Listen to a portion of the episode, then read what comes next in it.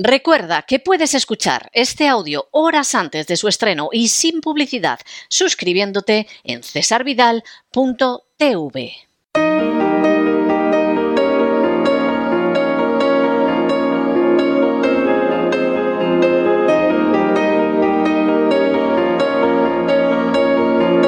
La entrevista.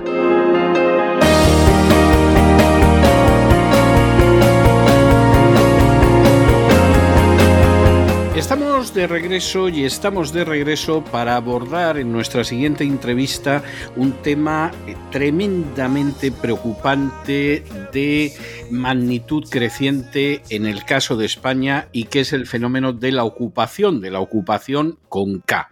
Para aquellos que no viven en España, donde esto se conoce perfectamente, pero viven en otros países y no pueden entender que de pronto alguien entra en tu casa, te la ocupa y no hay manera de desalojarlo, te quedas absolutamente desamparado con los ocupas dentro, hay que decir que, eh, por ejemplo, en Estados Unidos, donde yo resido desde hace más de una década, cuando yo explico a algún americano lo que son los ocupas, me suelen mirar con una cara de sorpresa tremenda y la sospecha de que me estoy burlando de ellos, de que les estoy tomando el pelo. La realidad es que es una situación tremenda que ha ido creciendo en España, que no parece que tenga visos de desaparecer y que ha llevado a mucha gente, pues al ver que están totalmente desprotegidos por las fuerzas del orden y por el Poder Judicial, a buscar una ayuda en el terreno privado. Para hablar de la ocupación, para hablar de lo que significa el tener que recurrir a algo que no sea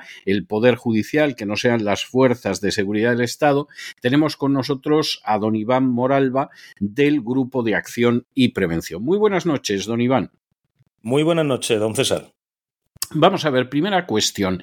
¿Realmente esto de los ocupas en España es tan preocupante? ¿Está creciendo? ¿O como pretenden algunos, esto es un fenómeno marginal que prácticamente no afecta a nadie?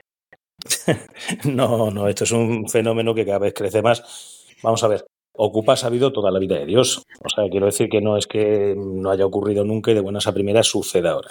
Esto es algo que yo recuerdo ya en mis años mozos, allá en los años 90, que bueno, es, eh, algunas guardillas en las calles, en las calles antiguas de Madrid, Corredera Baja, tal, pues bueno, se ocupaban porque los viejecitos se morían y se metía alguien allí porque aquellas casas eran de renta antigua, en fin.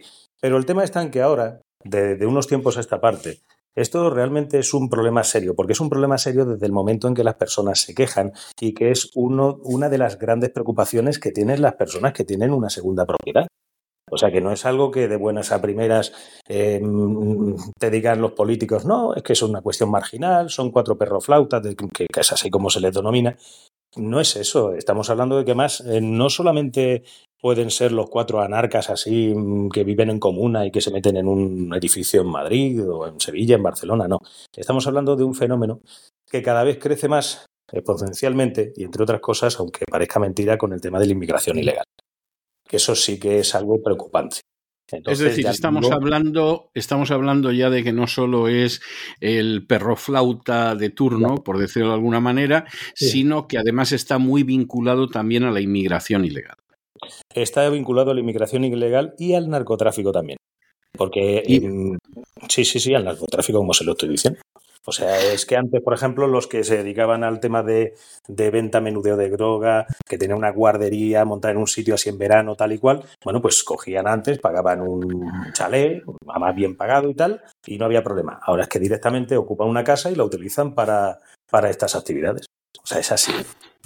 bueno, Vamos a sub ¿Quiénes son las víctimas habitualmente de los ocupas? Gente mayor, gente que tiene un pisito en alquiler, gente que tiene una segunda vivienda. ¿Quiénes son las víctimas? Vamos a ver, eh, por lo general el Ocupa, mm, si es inteligente, preferirá eh, meterse en una, en una propiedad de un fondo de inversión, de un banco, es decir, una propiedad que no tiene un propietario eh, particular. En esos casos, ni los bancos ni los fondos de inversión van a, a contratar a nadie para echar al Ocupa. Es decir, es que esto tiene más, más de lo que parece. Pero de todas formas, sí es cierto que las personas que tienen varias propiedades, el que pueda tener tres casas, cuatro casitas, dos, eh, normalmente siempre van a utilizar la segunda vivienda, que está considerada como vivienda vacía, tal como está la, la actual legislación. Entonces, esas viviendas son las que van a ocupar. No es que sea normal que ocurra eso. Desde hecho, mm, era raro que ocurriese. Pero también es cierto que mm, hay una serie de personas que compran una casa ocupada y entonces eh, pretenden echar a los ocupas que eso también está sucediendo. Ya le digo que esto tiene muchas vertientes, pero que no es que sean exactamente una ancianita de válida y cosas de estas la que le vayan a ocupar la casa, que también sucede y nosotros tenemos, de hecho, un caso que estamos llevando ahora mismo de una mujer de 82 años que es una mujer propietaria, tiene varias viviendas en propiedad, ¿no? No es que las utilice para el alquiler, sino para su uso y disfrute, como todo el mundo tiene derecho, digo yo, y que sin embargo, pues eh, un delincuente se le ha metido dentro, y, en fin, que quiero decirle que no es que sea exactamente un fenómeno específico y en el cual haya unas causas específicas y sea todo exactamente igual y sea todo. No, sino que hay muchas variantes y no hay exactamente un perfil. Pero sí le digo una cosa. El perfil más claro. En estos casos estamos hablando de viviendas que pertenecen a fondos de inversión o a cajas de ahorros, bancos, etcétera. Muy bien. ¿Qué pasa cuando, porque claro, una caja de ahorros, un banco, un fondo de inversión, en un momento determinado puede actuar, digamos que con cierta capacidad de maniobra? Ahora, ¿qué pasa cuando de pronto ese matrimonio se va de vacaciones unos días a la sierra y vuelve y le han ocupado el piso?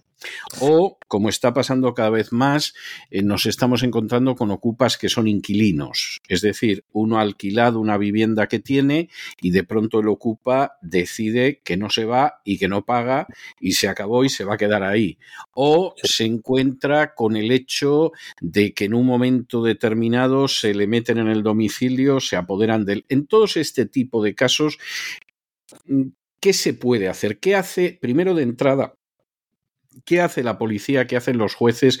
Porque generalmente la queja de los ciudadanos es que a los jueces y a la policía les importa un pimiento y ahí se queda el ocupa y si intentan echarlo los pueden acusar de coacción y si por ejemplo dejan de pagar el agua, la luz, el gas, consideran que están coaccionando al ocupa y encima eh, la ley sí que cae sobre ellos.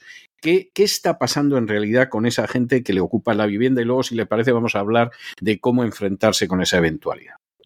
Vamos a ver, en el tema de la ocupación, lo primero que, por ejemplo, la primera vivienda no la van a ocupar porque es allanamiento de morada y entonces eso se dirime rápidamente. Entonces, en ese sentido, yo a la gente le digo que aunque si se van a ir a comprar un chorizo al Mercadona, no le va a entrar ningún ocupa en casa. Se puede entrar un chorizo, nunca mejor dicho, a robarles, pero un ocupa no. Entonces, los ocupas por lo general lo que hacen es que mm, vigilan las viviendas donde van a meterse.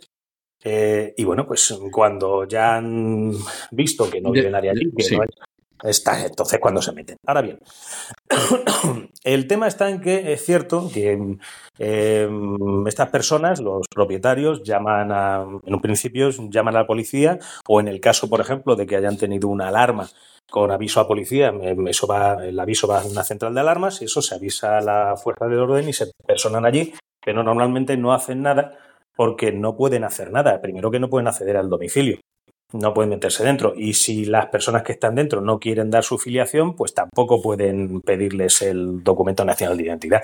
Entonces, mm, al final es cierto es cierto que las fuerzas de orden no pueden hacer mucho en estos casos, aunque también depende de casos muy puntuales, ¿no? Donde a lo mejor sean pequeños pueblecitos, donde se conoce todo el mundo, donde el sargento de la Guardia Civil el hombre, pues mm, en un momento dado, em, eh, vamos, que le echan un poquito de ganas y, si lo tienen muy claro, pues se echan fuera, lo ocupa y tal. Pero por lo en, pueblecitos pequeños donde se conoce mucho la gente y el sargento de la Guardia Civil conoce la gente, lo mismo sí que hay voluntad y solucionan el problema. ¿Y los que no viven en pueblecitos pequeños? Los que no viven en pueblecitos pequeños, pues ahí lo que se le inicia es un martillo chino. Porque resulta de que, evidentemente, presentan la denuncia, eh, la denuncia va cursada por lo penal, eh, luego al final tienen que buscarse un abogado con su procurador, pagarles, eh, este tiene que presentar una demanda, en fin, ya sea para un desahucio en precario o por un desahucio por morosidad, y entonces, pues bueno, mm, ya sea lo que hemos hablado, el tema de morosidad o tema de simplemente porque se te ha metido un ocupa en casa. Y a partir de ahí eso cursa hasta que aceptan a trámite la demanda puede pasar, yo qué sé, tres meses, seis meses, ni se sabe.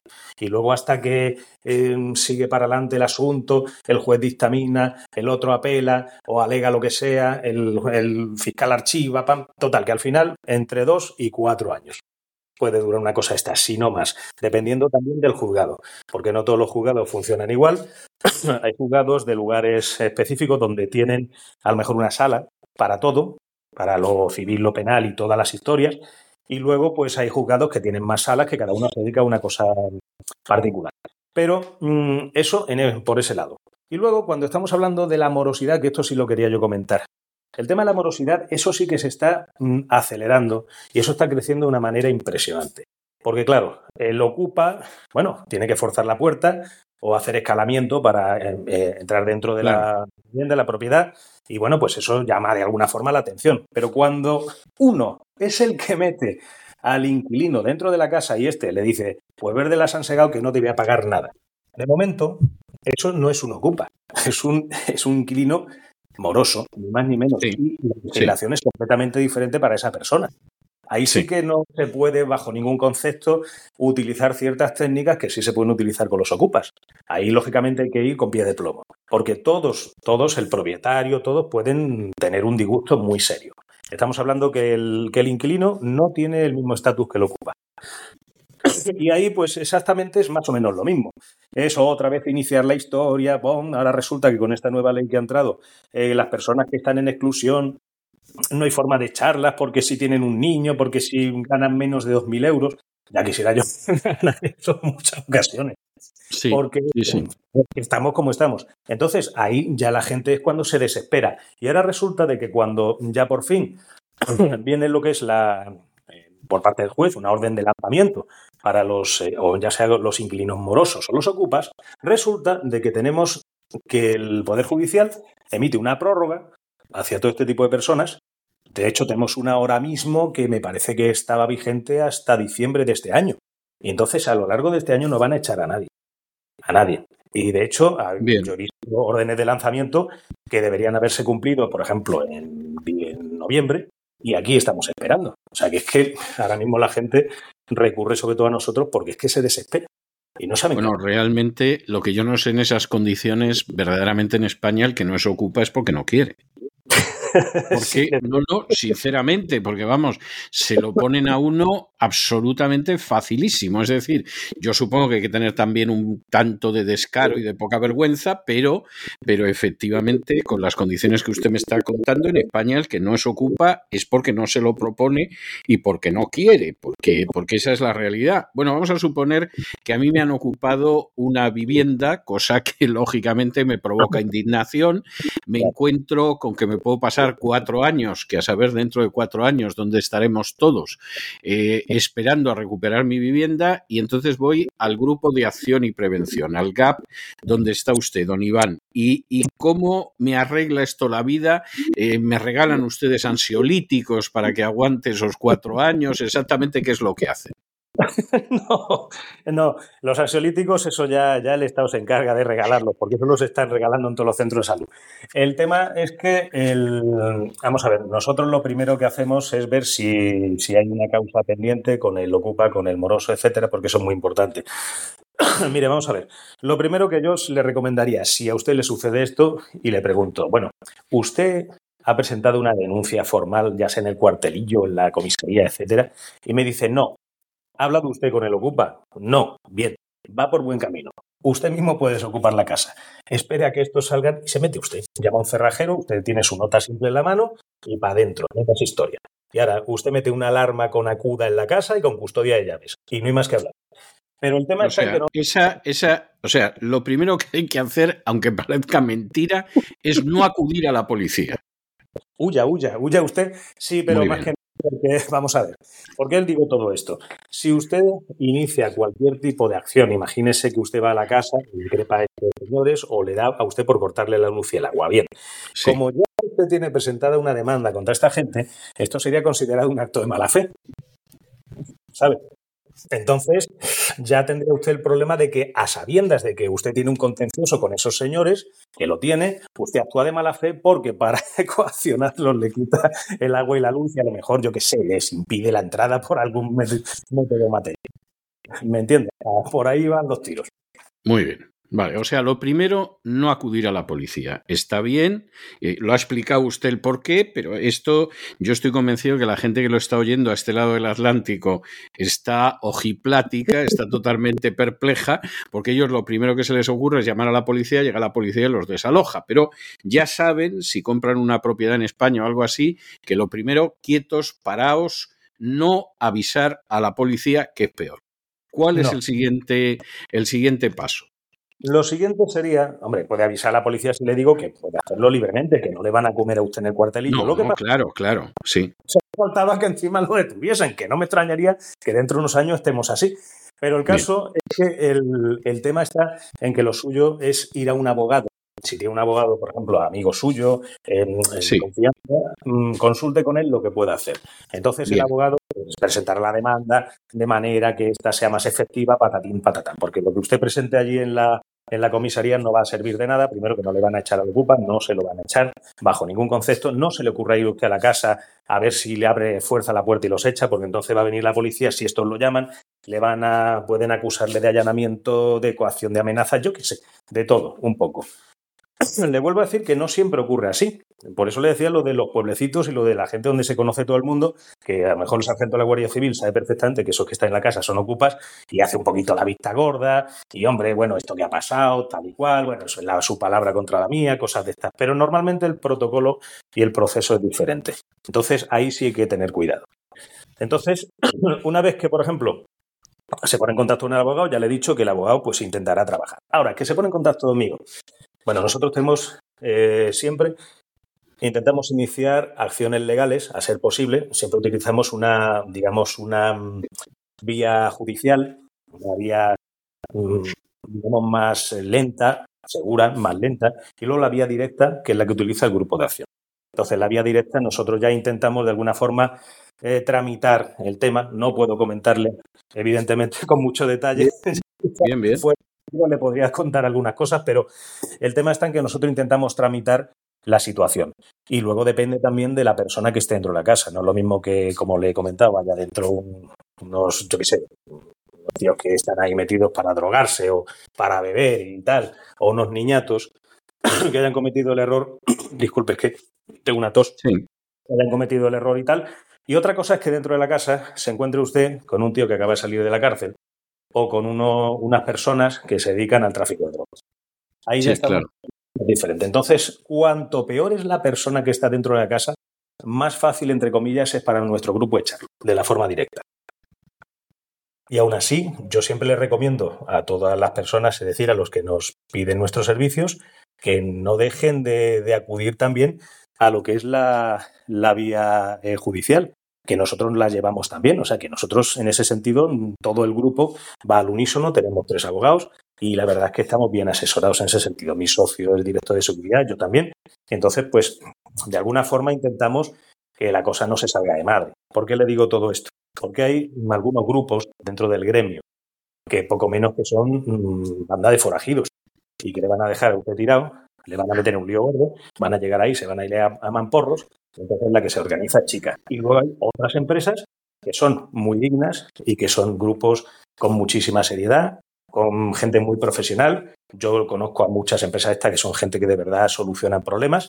Y luego ya le he dicho que hay otros grupos que es aconsejable no acudir a ellos. y más o menos por ahí irían las cosas. Pero que vamos, que tampoco es que haya un tiempo específico para echar al ocupa, porque ha habido casos. Cada caso es cada caso, sí completamente tal como son las personas, cada, caso, igual que la propiedad, que ya puede ser una propiedad rural, una propiedad urbana, un piso, casa, chalet, etcétera, local, cada caso es diferente. Entonces, a veces hemos tenido suerte y en unos pocos días, tres días, los hemos echado, y en otros casos, pues hemos, nos hemos tirado incluso a lo mejor meses, hasta que por fin se han ido. Yo le Pero siempre estamos hablando entre días y meses. Sí. No hablamos de años. No, no, no, no, no, para nada, no. No porque, claro, eh, por eso, eh, vamos a ver, a mí, por ejemplo, mi propio abogado me ha dado mucho trabajo. porque él sabe perfectamente cuál es el problema. Entonces él, que es un águila para todo este tipo de cosas, y él es el terror de los juzgados, Leñes que no, ha perdido un juicio en 18 años. Este hombre, ¿qué es lo que pasa? Mm, sabe perfectamente cuál es la problemática y sabe perfectamente que las personas que acuden a él, en muchos casos, son personas desesperadas. Y no le quiero decir cuando acuden a nosotros. Cuando acuden a nosotros cuando ya no saben qué hacer y le dice un amigo, oye, llama una empresa de estas. Entonces, pues, pues es un problema que, que ahí está. ¿Me comprende? Perfectamente. Bueno, pues don Iván, muchísimas gracias por estos minutos que ha tenido usted la gentileza y la amabilidad de dedicarnos. Yo creo que para aquellos que nos hayan escuchado habrá quedado muy claro lo que es el fenómeno Ocupa y cómo desgraciadamente en España no ha dejado de crecer en los últimos años y también que aunque en muchísimas ocasiones plantea situaciones desesperantes, sí que hay manera de salir de esas situaciones terribles. Muchísimas gracias y muy buenas noches. A usted, César.